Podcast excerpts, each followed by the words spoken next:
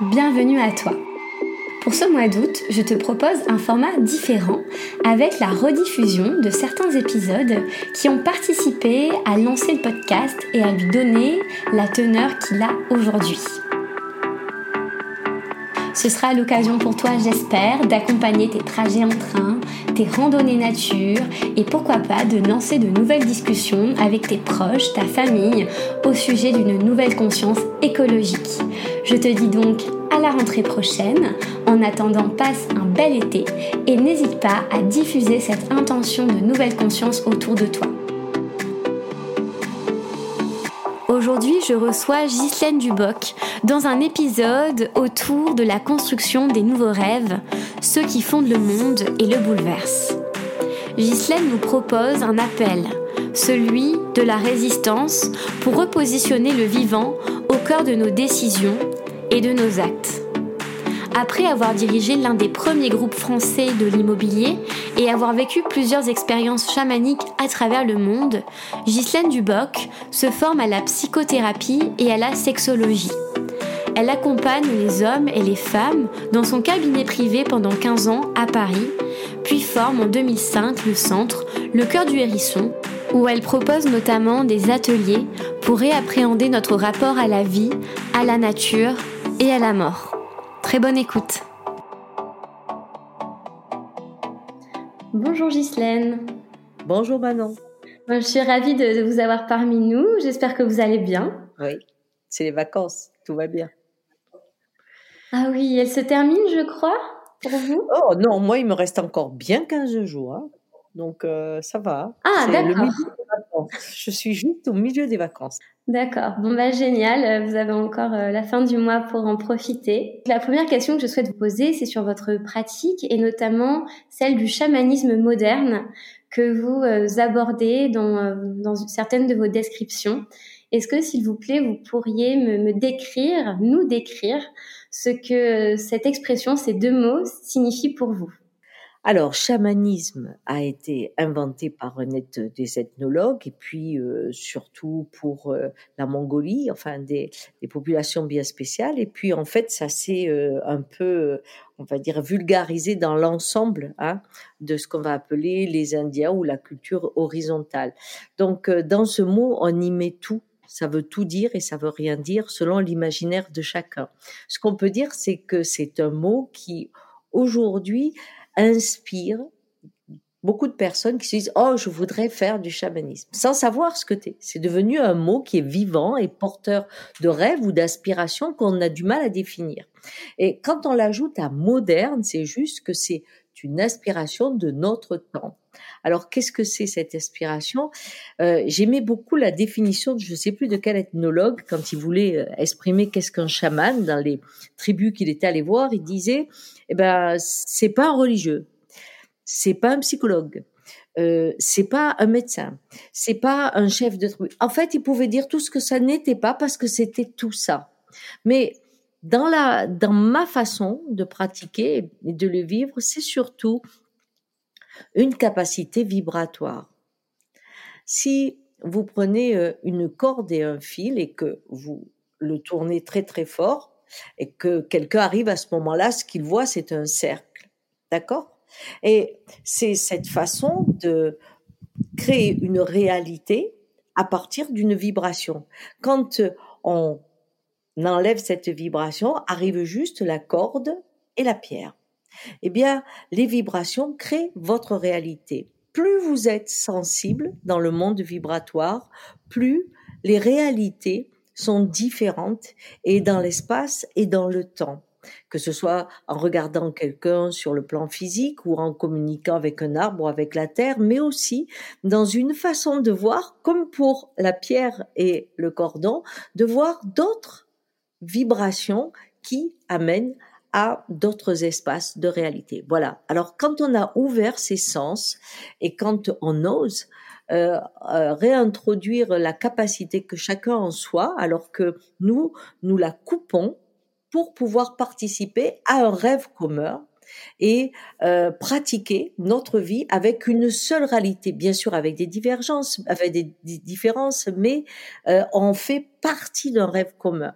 Dès que on ouvre ces vibrations, alors de multiples réalités, bien entendu, s'expriment et l'ouverture de l'esprit va souvent avec l'ouverture du cœur. Voilà. Hmm. Et cette connexion à ces vibrations, quand est-ce qu'elle hum, a rencontré votre parcours? Quand est-ce que vous avez été justement euh, familiarisé Vous avez découvert euh, cette connexion euh, différente au vivant?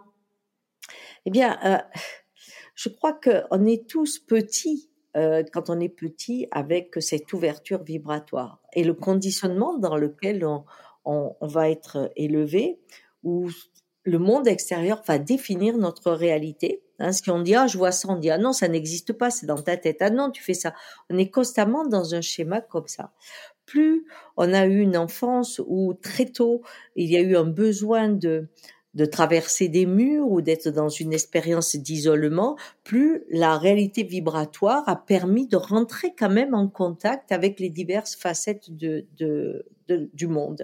Petite, j'ai eu cette chance, alors ça serait un traumatisme hein, dans notre monde, mais pour moi ça a été une initiation, de me retrouver dans un contexte où l'isolement m'a permis ça. Mais la plus grande chance que j'ai eue, c'est d'avoir une famille où j'avais une grand-mère qui coupait le feu, j'avais des grands-mères qui étaient les, des deux côtés de ma famille qui parlaient avec des personnes disparues et ont pu être guidées, sauvées et des, événements importants. Mon grand-père parlait avec ses morts et on n'en faisait pas quelque chose d'extraordinaire. On l'a mené dans un quotidien bienveillant, mais euh, à part qu'il y avait un peu la queue pour le feu, hein, parce que les gens venaient se faire soigner, mais sinon c'était pas du tout un schéma euh, euh, comment dire, euh, de pouvoir. C'était juste comme si on vivait comme ça. Évidemment, après le choc, quand on retourne dans le monde avec les écoles, les pensions, c'est de découvrir que ce que l'on perçoit, comme les autres ne le voient pas, on devient fou. Et donc ça, c'est un grand isolement et ça a été un énorme isolement dans ma vie où j'ai essayé de prouver par tout le monde que je n'étais pas folle. Et le seul moyen de ne pas être fou dans cette société, c'est de réussir dans les affaires et d'avoir un foyer, ce que j'ai fait. Sauf que à un moment de ma vie, eh bien, euh, le monde m'a rattrapé. Mon monde m'a rattrapé, j'ai cassé et euh, j'ai pu avoir la chance de rencontrer cette sensibilité en moi avec euh, d'autres cultures. Et que ce soit quand j'étais au Pérou, en Colombie ou dans plein d'autres endroits, ce qui m'a permis de vivre facilement et pleinement cette réouverture des sens et des vibrations, c'est de voir que ce que je faisais depuis que j'étais petite, et eh bon, on le pratiquait dans tout un village et que c'était comme dans ma famille petite, rien, que c'était pas grave, c'était juste une connexion au monde. Et il m'a fallu quand même euh, pas mal d'années avant d'oser rentrer dans le chaman de notre époque, c'est-à-dire euh, quand je me suis retrouvée, euh, donc j'ai fait mes études après de psy, quand j'ai cassé, j'ai changé complètement de vie. Ce qui m'intéressait, c'était l'être humain. Et à un moment, je comprenais bien que ce que j'ouvrais nécessitait une autre perception, un autre travail de groupe, une autre façon de parler de la vie. Et, et là, j'ai ouvert euh, mes intuitions et mes inspirations, le cercle de médecine, euh, ma façon de pouvoir faire ce que j'appelle le piano, de pouvoir faire que chacun sorte du conditionnement et réalise qu'il a en lui l'ouverture. C'est pas parce que euh, vous êtes coupé de votre corps que votre corps sent pas les choses. C'est pas parce que vous vous souvenez pas que votre cerveau n'a pas enregistré ce que vous vivez. Donc c'est vraiment réunir euh, la tête et le corps à travers euh, des expériences et pas des connaissances, des expériences qui font que la personne après en fait ce qu'elle veut et selon sa culture, son origine et autres, euh, va en faire son voyage et sa façon. Je pense que nous avons une terre qui est qui nous parle la ville, par exemple, euh, les lieux extrêmement pollués chez nous, ou euh, l'intensité du bruit des voitures, de tout ce schéma-là, c'est pas quelque chose que vous trouvez au milieu de l'Amazonie.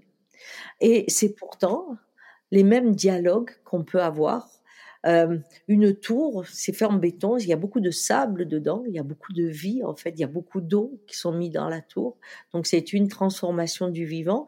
Il y a des, lieux, que ce soit des lieux de bureau ou autres, ils sont vivants. Et quand on se reconnecte, eh bien, on devient pour sa terre transformée, blessée, équipée autrement, eh bien, on devient capable de la, comment dire, de communiquer avec être dans un hyper supermarché, hein, comme nous on a fait il y a, deux ans avec le groupe qui était, faire une marche en conscience. Eh bien, c'était fou de faire ça, mais la moitié du groupe n'a pas pu finir et a vomi. Et les autres ont été malades. Il n'y en a aucun de nous qui a pu finir les rangées. Pourquoi? Parce que justement, notre abondance, notre façon d'être prisonnier d'un conditionnement où on dit oui, ça c'est pour moi, c'est trop cher, c'est beau, c'est pas beau. On est constamment dans un schéma de oui-non dans la tête, comme si on était devenu un petit peu à l'image euh, du langage informatique. Eh bien, quand euh, on est dans un espace de conscience, on voit l'effet sur le corps que ça fait. C'est pour ça qu'on a besoin de travailler le chamanisme dans notre culture, parce qu'il faut ouvrir notre conditionnement pour pouvoir éveiller et réunir ses sens. Hein, si vous ne voyez pas, vous êtes aveugle, je peux vous raconter la mer toute la journée en poésie, euh, euh, en scientifique, en ce que vous voulez. Mais si vous retrouvez la vue, c'est vous qui connaîtrez le voyage. Et moi, c'est ça qui m'intéresse. Qu'on retrouve la vue, après je fais confiance à l'homme. Vous disiez, la demande la plus urgente de notre époque est de réunir la terre et le corps pour laisser le cœur ouvert. Donc justement, la, question que je voulais vous poser, c'est comment euh, aujourd'hui vous souhaitez concrétiser cette, euh, cette maxime, cette philosophie de vie. Vous parliez de votre accompagnement, donc là de façon, euh, vous l'avez un peu décrit par, par ailleurs. Est-ce que vous pourriez un petit peu plus nous expliquer ce que vous proposez aujourd'hui, s'il vous plaît? Bah, c'est parce qu'on est dans nos rêves qu'on ne voit pas qu'on détruit la planète et qu'on n'est plus en connexion avec la planète et qu'on peut avoir des lois qui paraissent intelligentes si le monde vivant est un objet. Mais si le monde vivant redevient vivant, alors ces lois deviennent folles.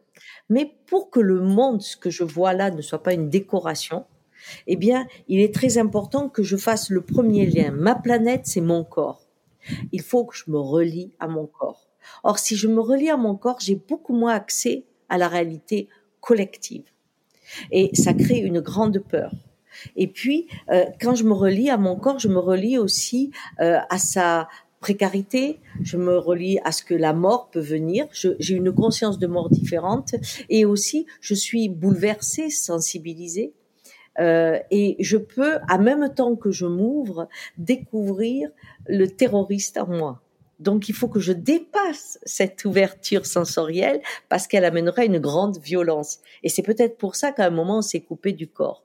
Donc il faut aller après dans une ouverture de l'esprit qui accompagne cette ouverture du corps sans en faire une nouvelle religion. Et euh, ce que je fais, c'est qu'au départ, mon, mon, travail dans les stages ou dans les constellations familiales ou dans tout ce que je fais, on le fait avec la vision de l'Indien. Donc on est à l'horizontale et on vit des expériences euh, très étonnantes parce que c'est la rencontre avec ce qu'on vit aujourd'hui, par exemple. Après, quand on fait les constellations et tout le reste, c'est pareil.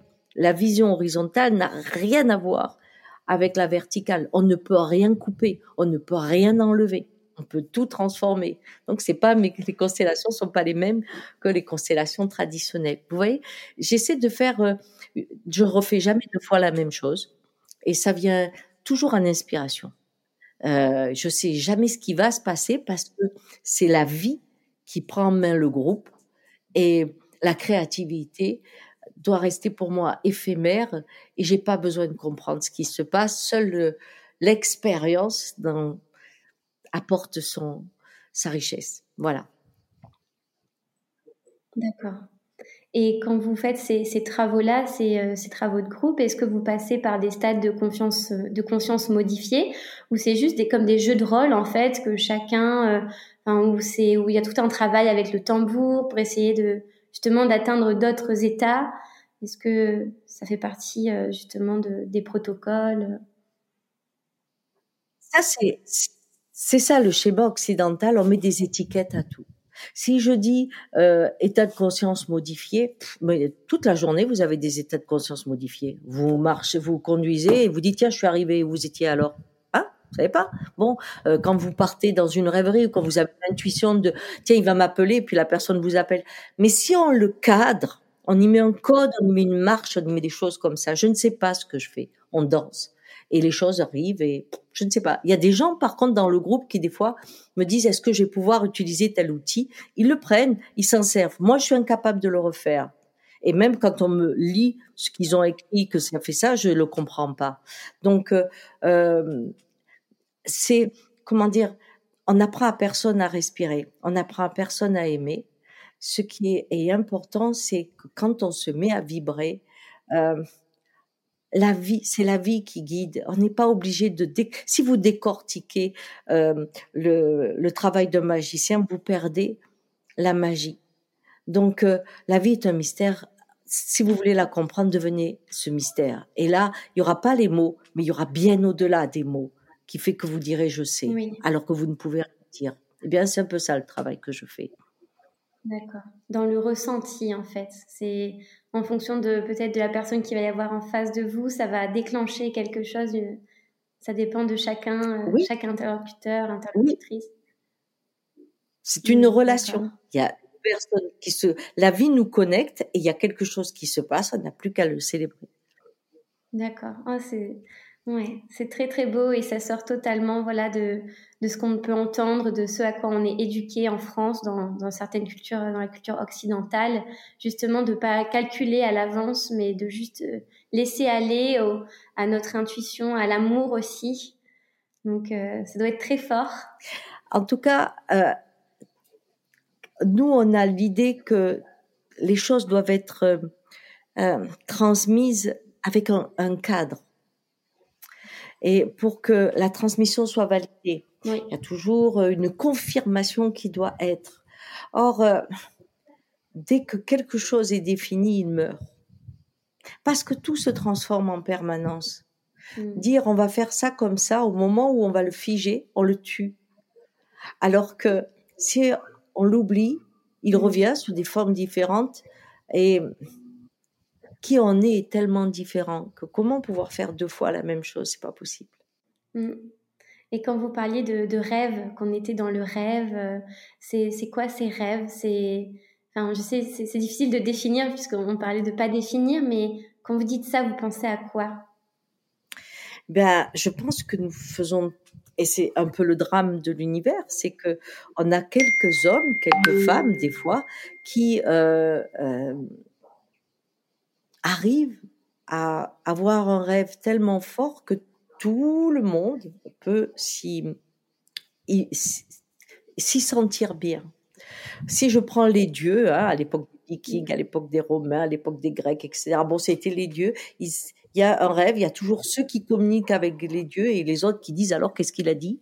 Et à travers le, le principe je communique avec les dieux, eh bien j'impose mon rêve. Si on prend aujourd'hui nos dieux actuels, on va les prendre, ils existent aussi. Euh, si on prend euh, ceux qui ont fait les Gafa hein, et quelques autres, euh, il y a de ça une trentaine d'années, ils étaient dans leur garage en train de rêver à un monde connecté. Bien, on y est. On est dans un monde connecté, dans un monde surveillé, dans un monde où on a tout ça. On est dans ce rêve où, en fin de compte, la technologie est en train de faire de chacun un roi. Et c'est quoi un roi? Un roi, c'est celui qui normalement n'a pas de limite, et se fait servir. Donc on dit ah ben j'ai la machine à laver, j'ai la machine qui fait ça, je commande mes trucs, je fais ça. Puis alors demain mon frigo va commander pour moi ce dont j'ai besoin. Je vais pouvoir rentrer à la maison, mes murs vont se mettre. Oh je vais être un coup à la campagne, un coup dans le désert, et puis je vais avoir des. Enfin bref, le monde et moi. Sauf qu'on oublie que c'est l'isolement total. Mais on est rentré dans le rêve des autistes. Et quand vous prenez à peu près au XIIe siècle, qu'il y a eu euh, ce qu'on a appelé le clergé, clergie, pas le clergé, le clergie, c'est savant, érudit, etc., amoureux d'Aristote, je suppose. Euh, en fait, ces gens euh, ont eu l'idée que l'ultime pouvoir, c'était que euh, un genre soit sur domine un autre genre, ce qui fait que alors que ce qu'on appelait la loi barbare était la loi dont je rêverais qu'on soit aujourd'hui, on s'y approche, mais c'est pas gagné. Eh bien, c'était l'égalité entre les hommes et les femmes. Et les femmes pouvaient conquérir des territoires, être reines, pas parce qu'elles étaient filles de rois, mais parce qu'elles gagnaient le droit d'être reines, de rendre justice, être poétesse, etc. Et puis on a inventé une femme qui serait dominée par un homme, mais surtout euh, son objet de, de, il peut faire ce qu'il veut. Hein, c'est-à-dire avoir, essayons de voir maintenant, faisons l'inverse, qu'est-ce que ça donnerait l'ultime pouvoir d'avoir une personne que je peux tuer si je veux, sans qu'on me dise rien, que je peux faire ce que je veux mmh. d'elle. C'est quand même excitant comme idée. Mais elle est partie de quelques hommes qui à un moment ont réécrit l'histoire, ont effacé mmh. l'histoire, mais surtout ont convaincu peu à peu que l'idéal, c'était qu'une femme soit fragile et qu'un homme soit puissant. Et on y a cru.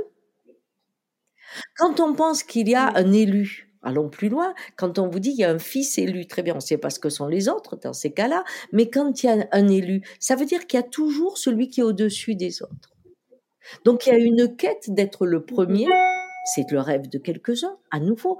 Toutes, toutes les populations, toutes les cultures n'ont pas eu celle-là, mais c'est celle qui domine aujourd'hui le monde, l'élu, cette différence de genre. Et aujourd'hui, cette technologie, elle appartient, si on regarde, comme il s'appelle celui qui a créé Facebook, bon, ceux qui parlent de lui jeune, ou le film qu'on a fait sur lui, ou les écrits qu'on a sur lui, on a plutôt affaire à un autiste, mais qui sait tellement bien communiquer, mm-hmm. puisqu'il a inventé l'outil de communication, qui, in fine, ramène à la solitude et à l'isolement.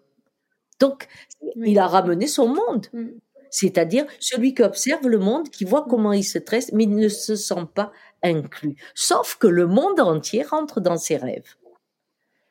Ah, le rêve de Mars aujourd'hui, ou mhm. le rêve qu'ils ont par exemple de l'immortalité, bien, ça fait partie de l'origine. Si vous prenez, euh, vous prenez la légende hein, au niveau de, de l'Ancien Testament, eh bien, c'est quoi? Il y a deux arbres interdits, la connaissance et l'immortalité. La connaissance est fait, l'immortalité, on va y arriver. Bon, c'est encore le même rêve. Mm. Et si on continue comme ça, bien on aura Matrix dans quelques temps. Et alors? Si je change de rêve, c'est pour ça que quand on est quand on est aujourd'hui un résistant, je crois que le travail à faire, c'est à toucher le plus possible l'analyse des rêves qui se regroupent, parce qu'ils ont à peu près les mêmes fondements, quel que soit, quel que soit le rêve du monde que je sois en Éthiopie, que je sois euh, en Grèce ou ailleurs, on va retrouver des fondements, des légendes anciennes, qui sont les rêves qui ont permis aux humains de s'unir. Parce que quand il y a un rêve, il y a qui doit faire quoi, qui doit être où, combien de temps on a? Tout est inscrit là-dessus, ce qui fait que mmh quand je suis dans un rêve commun, j'ai le sentiment que je sais ce que je dois faire et où j'existe. S'il n'y a plus de rêve commun, il faut que j'aille dans ma particularité qui trouve son territoire et qui va trouver avec qui je m'associe et je vais être étonnée de ce qui émerge. Et là, vous allez vous retrouver dans un de mes groupes. C'est-à-dire, on ne sait pas ce qui va se passer. Et surprise, il y a ça qui arrive. Très étonnée, moi la première, bien entendu. Donc euh, aujourd'hui, si on trouve un autre rêve, on n'aura pas la fin catastrophique. Mais on est dans, hmm. dans le moment ou peut naître autre chose. Le pire comme le meilleur, qu'importe. Mais mm-hmm. pour ceux qui iront à la source, ils pourront aussi rencontrer leur propre légende, leur propre mythe à laquelle on croit. Si dans une famille, je crois que j'ai été euh, l'enfant bien-aimé, ça me donne une trace. Si je crois que j'ai été l'accident de service, ça me donne une autre légende. Ma croyance, le rêve que j'ai cru, qui est à l'origine de ma vie, influence la vie que je vais mener. Et pour appartenir à ma famille, je vais rester dans ce rêve. Donc, que ce soit à notre niveau, que ce soit au niveau du monde, euh, aujourd'hui, euh, le besoin de rencontrer un rêve qui réassocie le corps, donc réassocie la nature à soi, d'une façon qui nous donnerait la même joie, le même plaisir que celui du roi que l'on croit, mais avec des valeurs très différentes, eh bien, je pense que c'est ça le grand défi, c'est ce que j'appelle la troisième voie. Et cette année, je vais beaucoup, euh, je vais créer un chemin là-dessus. Voilà. D'accord. Est-ce que vous pouvez nous en parler un petit peu plus de ce chemin Il est, il est encore, en train de descendre parce que euh, j'en ai les, comment dire, euh, j'en ai la sensation, mais j'en ai pas encore la pulsion. C'est-à-dire, euh, il est là, il naît, parce que j'ai l'impression que dans, dans le, dans ce que je fais cette année, il faudra qu'il y ait ce, cette, euh, ce regroupement de personnes qui veulent être, qui veulent se connecter pour marcher cette période sans peur, mais avec joie. Je, je, je suis mmh certaine que euh, pendant euh, la résistance, euh, quand on était envahi dans une pensée qui faisait peur, hein, que ce soit à l'époque de d'Hitler, je suis persuadée que ceux qui ont défendu dans leurs rêves cette démocratie, cette possibilité d'égalité, même s'ils ont dû mourir, qu'importe jeunes, qu'importe les années où ils ont eu dans leur ventre l'idée d'aller vers quelque chose de meilleur et de plus ouvert a dû combler leur vie. On ne peut pas euh, avoir une vie qui mm. ne correspond qu'à du crédit, de la consommation. On se meurt là-dedans. Mm. Et mm, d'être isolé, c'est tout le schéma des dictatures. Et la première chose qu'on a enlevée avec cette joie d'Internet, ces films qu'on peut avoir, cette documentation, tout ce que l'on peut avoir, et maintenant ça va vraiment évoluer encore d'une façon extraordinaire. On va avoir des sensations, des possibilités qu'on se demandera pourquoi sortir d'ailleurs. Euh, mais ce piège, c'est que c'est agréable.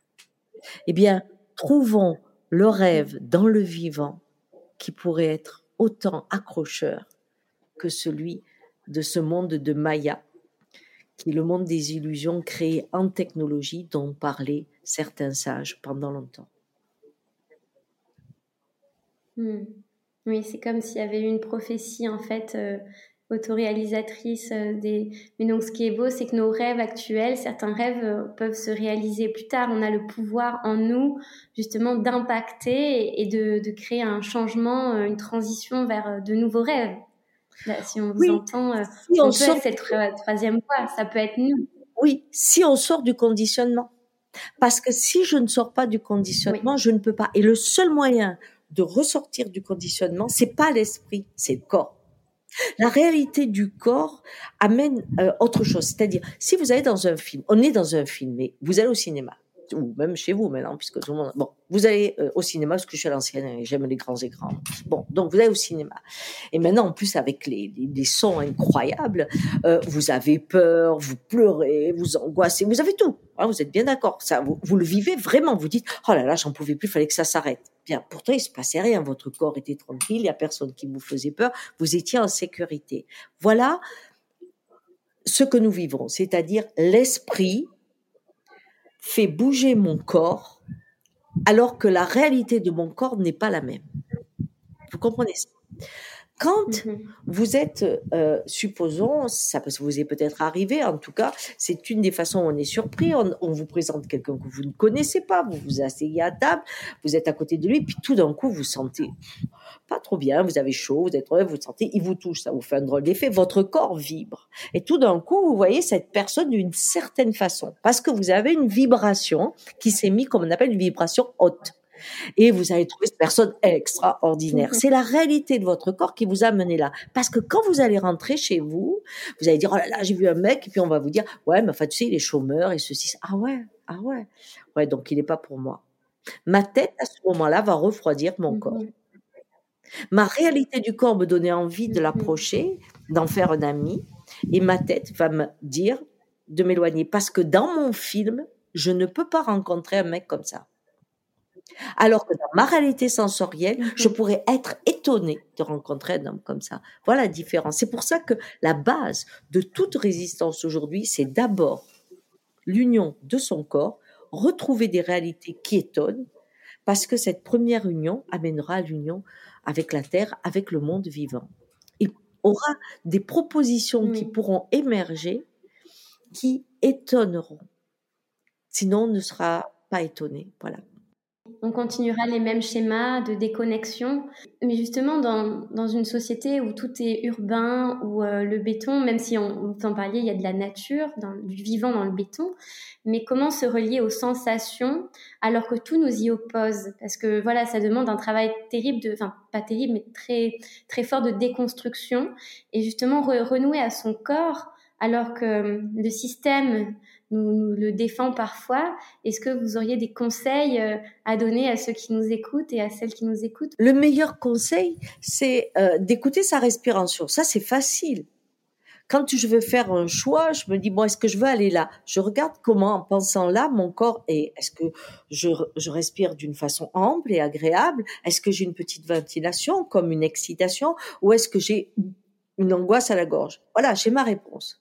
Alors après la question c'est j'ai une angoisse normalement j'ai pas envie d'y aller. Ça c'est la réalité. Qu'est-ce qui fait que j'y vais? Et là vous découvrez votre conditionnement. On ne peut pas refuser ça. Pourquoi? Parce que vous avez une histoire un tel un tel. D'accord? Donc plus vous commencez à, être à l'écoute de ce qui se passe au départ sans essayer de faire de grands changements juste ça vous pouvez regarder qu'il y a une dissonance entre ce que votre tête pense et ce que votre corps sent. Et ça, c'est la, la base, je pourrais dire, euh, à faire. Mais ensuite, euh, je crois qu'aujourd'hui, on a une chance terrible parce que euh, du moment qu'on parle de mort toute la journée, qu'on est en train de parler de ce qui fait le plus peur, eh bien, il y a plein de choses qui ne font plus peur dans la vie.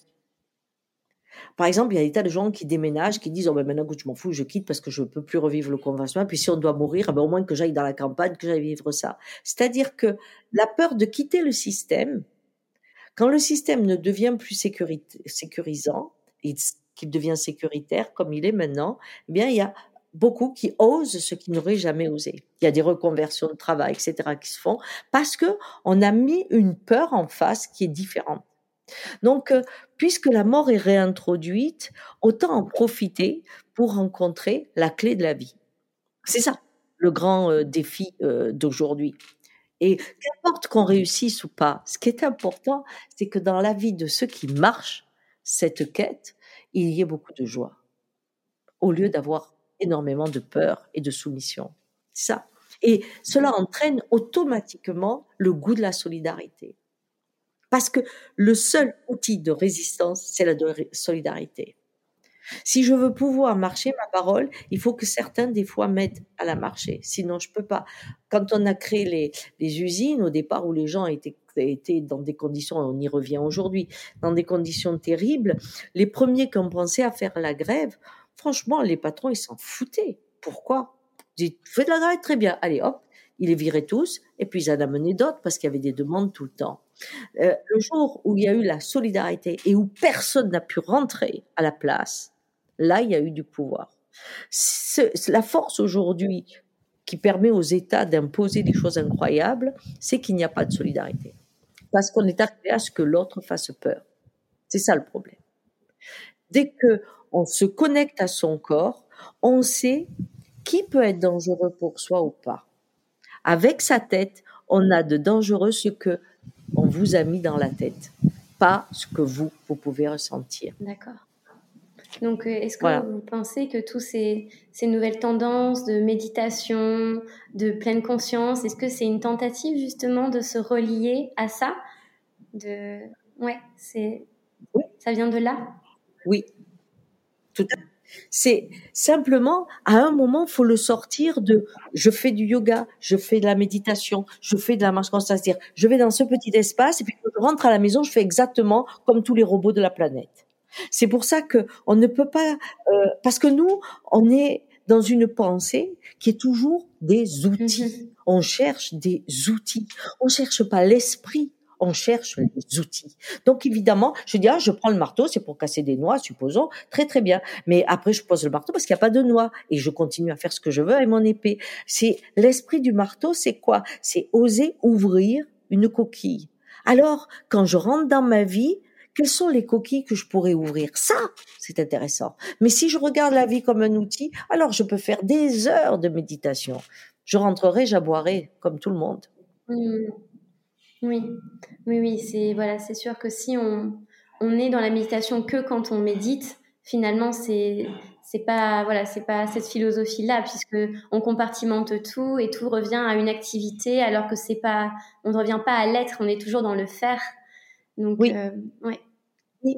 Et c'est pour mhm. ça que euh, quand on, on, fait un travail, par exemple avec moi, c'est on n'a pas cette, ce, ce schéma. C'est pas possible. Euh, euh, je me souviens, il y a 15 ans, quand je, je travaillais dans les groupes, souvent j'entendais ah ouais, mais ici c'est pas la vraie vie. Mais c'était pas faux ce qu'il disait parce que à l'époque, euh, j'animais les groupes vraiment comme un, occidental. Alors que là, des fois, on me dit c'est dur de travailler avec toi. Ah ouais, c'est dur. C'est pas facile de travailler avec moi. Parce qu'on va là où, où vraiment on n'a pas envie d'aller, mais sans sans le côté, on pourrait dire, euh, je pourrais pas comment dire. Nous, on adore la souffrance. On arrive presque à en faire des médailles. Donc, euh, euh, ça se passe pas comme ça dans le regard de l'Indien. On souffre, ça fait partie de la vie. On mm. pleure, ça fait partie de la vie. Ce n'est pas une gloire. Et ça change beaucoup mm-hmm. l'esprit euh, des groupes parce que on marche comme adapté à notre époque. Hein euh, on peut regarder euh, son envie de tuer en face. Hein la nature, tout le monde est un jour euh, la proie de quelqu'un et des fois on est le prédateur. Ça fait partie de la vie. C'est oser regarder le prix pour exister. Et c'est drôle parce que plus on est dans, ah, comment dire, dans, dans une forme de lucidité, plus le respect devient le vecteur entre nous.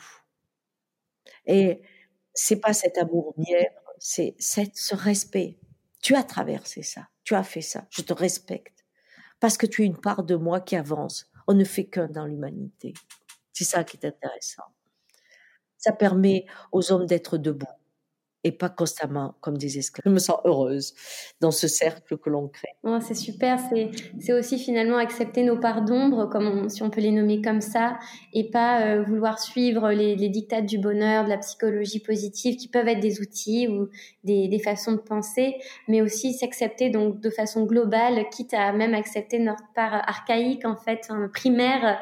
Vous parliez de terroristes, de tuer, ça fait partie de nous, et en fait la regarder et se dire que c'est là, bon après, hein, dans un contexte social, on va pas forcément l'utiliser, mais ça fait partie de, de la vie. Mais elle est, elle est, elle est là. En fait, euh, euh, quand on parle de l'ombre, si vous êtes quelqu'un du sud, vous dites pas oh l'ombre, c'est horrible. Non, vous êtes vachement content qu'il y a de l'ombre parce que sinon vous allez mourir au soleil. Je dire, arrêtez avec l'ombre. On a autant euh, l'ombre et le soleil, ça va, on a les deux, on a besoin des deux de temps en temps. Euh, il y a aussi euh, la part pour tuer. Eh bien, quelles sont les conditions nécessaires pour que cette part s'éveille? C'est ça qui est intéressant. Comment le terrorisme naît? On le connaît, il faut d'abord la pauvreté. C'est tout. On le connaît, on connaît les conditions nécessaires pour qu'une personne se retrouve en colère. On connaît les conditions nécessaires pour qu'elle soit bien. Mais aujourd'hui, euh, c'est ce modèle euh, fait que euh, on a l'impression qu'à l'intérieur de soi, on peut dire je ne veux plus ça et je le fais plus. Non, quels sont l'environnement qui crée chez moi cette part prioritaire qui va euh, être tout le temps agressive, tout le temps insatisfaite? Qu'est-ce qui se passe? Comment j'ai créé mon environnement pour que ça se passe? Quand on joue sur l'environnement, on a des bonnes réponses et on se sent pas euh, en train de pécher ou de machin ou de ceci ou de cela. Hein mmh. On est un être humain, ça va. C'est déjà pas mal. Mmh. Oui. Voilà. Donc c'est revenir sur les sur les causes en fait, que à la source, qu'est-ce qui a provoqué ça en moi? Qu'est-ce qui a provoqué ça? Je donne pas d'eau à une plante, elle se dessèche. Bah oui, c'est pas parce qu'elle fait la gueule, c'est parce qu'elle a pas d'eau. C'est simple. Bon, ben un être humain, il a pas d'amour, qu'est-ce que ça donne? Eh ben vous le voyez. Alors il pique beaucoup plus parce que quand on est desséché, une plante elle pique. Bon, et alors? Il a pas d'eau, donc il a pas d'amour, il sèche. C'est c'est simple. Et si je regarde ma vie et toutes les parts qui sont en moi, je vais facilement dire, bon, ben voilà, là, je me trouve dans l'impuissance, donc je pars en colère. Ou là, je me trouve dans l'impuissance, donc je pars en tristesse. Une fois que je comprends mon mécanisme, je me dis, quand c'est que je peux éviter de me trouver dans telle situation? Ou alors, qu'est-ce qui me fait que je ne peux pas accepter telle situation? C'est ça la base. Si on apprend, oh, la vie est simple. si on la rêve pas et qu'on la vit, on est fabriqué pour vivre la vie que l'on a. Mais si on la rêve, on n'est jamais à la hauteur. Je pense que c'est un message qu'on aurait besoin en tant que jeune, euh, tout au long de la vie même, mais de l'entendre très tôt pour euh, justement euh, accepter qui on est globalement et pas vouloir aller contre soi-même. Bah, si je fais partie d'un rêve, et c'est le cas, il y a quelques profils dans ce rêve. Il n'y en a pas 50. Alors il faut que vous en trouviez un, sinon vous êtes marginalisé, c'est tout. C'est parce qu'il n'y a pas l'esprit humain, aussi brillant soit-il, ne peut pas arriver au multiple de la création. Il s'y perd. Mhm. Donc, il simplifie le monde en quelques possibilités. On le fait au niveau des êtres humains, on le fait au niveau de la nourriture, on le fait au niveau des plantes, au niveau des animaux. On simplifie, on simplifie. On en enlève, on en tue, on en tue pour avoir trois pelés, ceux qui servent à quoi? Au rêve. D'un seul. Oui. Vous voyez? Mhm. C'est vraiment euh, la peur de l'abondance créative du monde fait que pour que l'homme soit le créateur, il le simplifie au possible. Et ça en devient quelque chose de fou parce que euh, je sais plus, j'étais avec euh, un homme assez puissant, même très puissant. Et euh, il me disait, oh là là, c'est à l'âge que vous avez, vous avez encore le cœur tendre, hein, c'est incroyable tout ça, parce que je lui parlais euh, du Yémen, euh, que je disais oui, le Covid, on devrait mettre plutôt euh, le nombre de millions de morts que ça fait avec la famine, avec tout le reste. Euh, il me dit, je dis, ils vont disparaître. Il me dit, mais vous savez, on est trop nombreux, alors au moins ça va. Ah, je lui dis, si on le regarde sur le plan mathématique, ça va. Puis il me dit, et puis madame, vous avez vu leurs conditions de vie? J'ai dit oui. Mais m'a dit, qui voudrait une vie comme ça? En fin de compte, on leur rend service. Ça aussi, ça fait partie du rêve. Parce que si je regarde le monde dans une pensée comptable, je peux avoir des idées comme ça. Et je peux le faire tranquillement en me disant, mais la vie qu'ils ont, attends, ils crèvent de faim tout le temps, ils sont dans le désert, ils ont que dalle, qu'est-ce que tu veux? C'est pas une vie. Alors autant qu'ils meurent. Ah, quelques millions de moins de toute on respirera mieux, c'est sûr. Vous voyez cette horreur? Et elle est, elle est pas, c'est pas quelque chose qui, qui est sadique, parce que celui qui le dit pense qu'il est au contraire bienveillant. Donc, selon le rêve de chacun, la vie peut être un enfer. Quand il y a des rêves qui dominent de cette nature. Hmm. Donc c'est pour ça qu'il faut rentrer dans une autre quête et qui est pas forcément un rêve, qui est de pouvoir se connecter au réel qui est tellement enrichissant et de le laisser lui s'exprimer. Croyez-moi, la nature est intelligente, elle va nous donner de bonnes leçons. Et si on peut se aller faire des renforts avec la nature, on va faire, on va partir euh, avec l'équipe qui gagne. voilà, c'est ça, partir avec l'équipe qui gagne. Oui, c'est une très bonne euh, perspective. ça donne envie de rejoindre le combat, enfin l'équipe en tout cas, qui gagne. Exactement.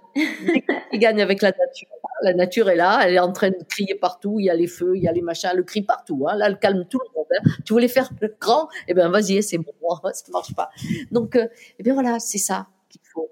Et on doit avoir euh, les mots, l'énergie qui va avec, parce que c'est l'énergie, la vibration qui peut bouger. Si quelques hommes ont pu en 30 ans modifier toute notre façon d'être au monde, c'est ça l'espoir. C'est que quelques hommes peuvent très vite remodifier le monde. Oui, c'est une très très belle phrase de fin. Merci beaucoup. Euh, je voudrais juste terminer avec la question de fin du podcast qui est euh, la signification pour vous de nouvelle conscience, donc le nom du podcast. Qu'est-ce que ça réveille en vous lorsque vous avez lu ou lorsque vous entendez ce, mot? Alors moi, je crois qu'il n'y a pas de nouvelle conscience. Je pense que soit on, a, on acquiert la conscience, c'est-à-dire la, la connexion au réel, euh, soit on peut avoir des nouvelles consciences en permanence parce qu'on rentre dans des films que certains nous vendent, hein, des philosophies, des cultures, des autres. La conscience, pour moi, c'est quelque chose qu'on a en soi qui est marche ta parole. Quand ce que je pense, ce que je sens, ce que je fais est un accord, je suis en conscience avec le vivant. Et c'est ça moi. Donc, euh, par contre, actuellement, il y a des nouvelles consciences partout. Et souvent, c'est que des nouveaux rêves dans lesquels on voudrait se réfugier pour euh, vivre autrement. Sa conscience, c'est vraiment en soi qu'on la trouve. pas chez le voisin. Voilà, c'est ça ma réponse. Mm. D'accord. Merci beaucoup. Merci beaucoup, Ghislaine. Merci beaucoup pour euh, vos mots et votre énergie. Et puis alors, bonne continuation euh, dans ce, parce que je, je trouve que c'est bien de pouvoir encourager quelqu'un qui va faire des podcasts euh, intéressants, j'espère en tout cas. mais c'est ce qu'il nous faut. Il faut pas oublier, Internet doit être un bus pour moi, hein, dans mon monde, un bus qui permet d'attraper des personnes pour qu'elles se rencontrent dans le réel. C'est ça le plus important. Hein. on fait du stop sur Internet pour dire, hey, on se retrouve à tel endroit parce qu'il y a un bistrot et on va boire un coup, hein Ok? Ah oui, bah bien sûr, ce serait merveilleux. Ça m'a donné envie de rejoindre un de vos groupes et j'espère que ce sera le cas pour euh, les auditeurs et auditrices. merci pour vos encouragements.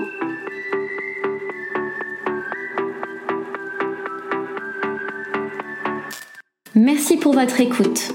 Si ce podcast vous a plu, vous pouvez le soutenir en lui laissant 5 étoiles et un commentaire sur Spotify et sur Apple Podcast.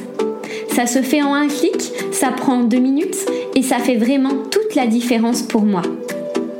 Aussi, j'ai besoin de votre aide. Afin de poursuivre le projet de Nouvelle Conscience de façon indépendante, j'ai créé la page de financement Tipeee que vous pourrez retrouver dans ma bio Instagram, at Nouvelle Conscience Podcast. Ta contribution me permettra de continuer à semer des graines de conscience et à financer notamment le matériel nécessaire à la création et à la bonne diffusion du podcast. Cela fait maintenant plus d'un an que je me suis lancée dans cette aventure et c'est grâce à vous qu'elle pourra se poursuivre. Je vous remercie du fond du cœur pour votre soutien. Prenez soin de vous et à la semaine prochaine.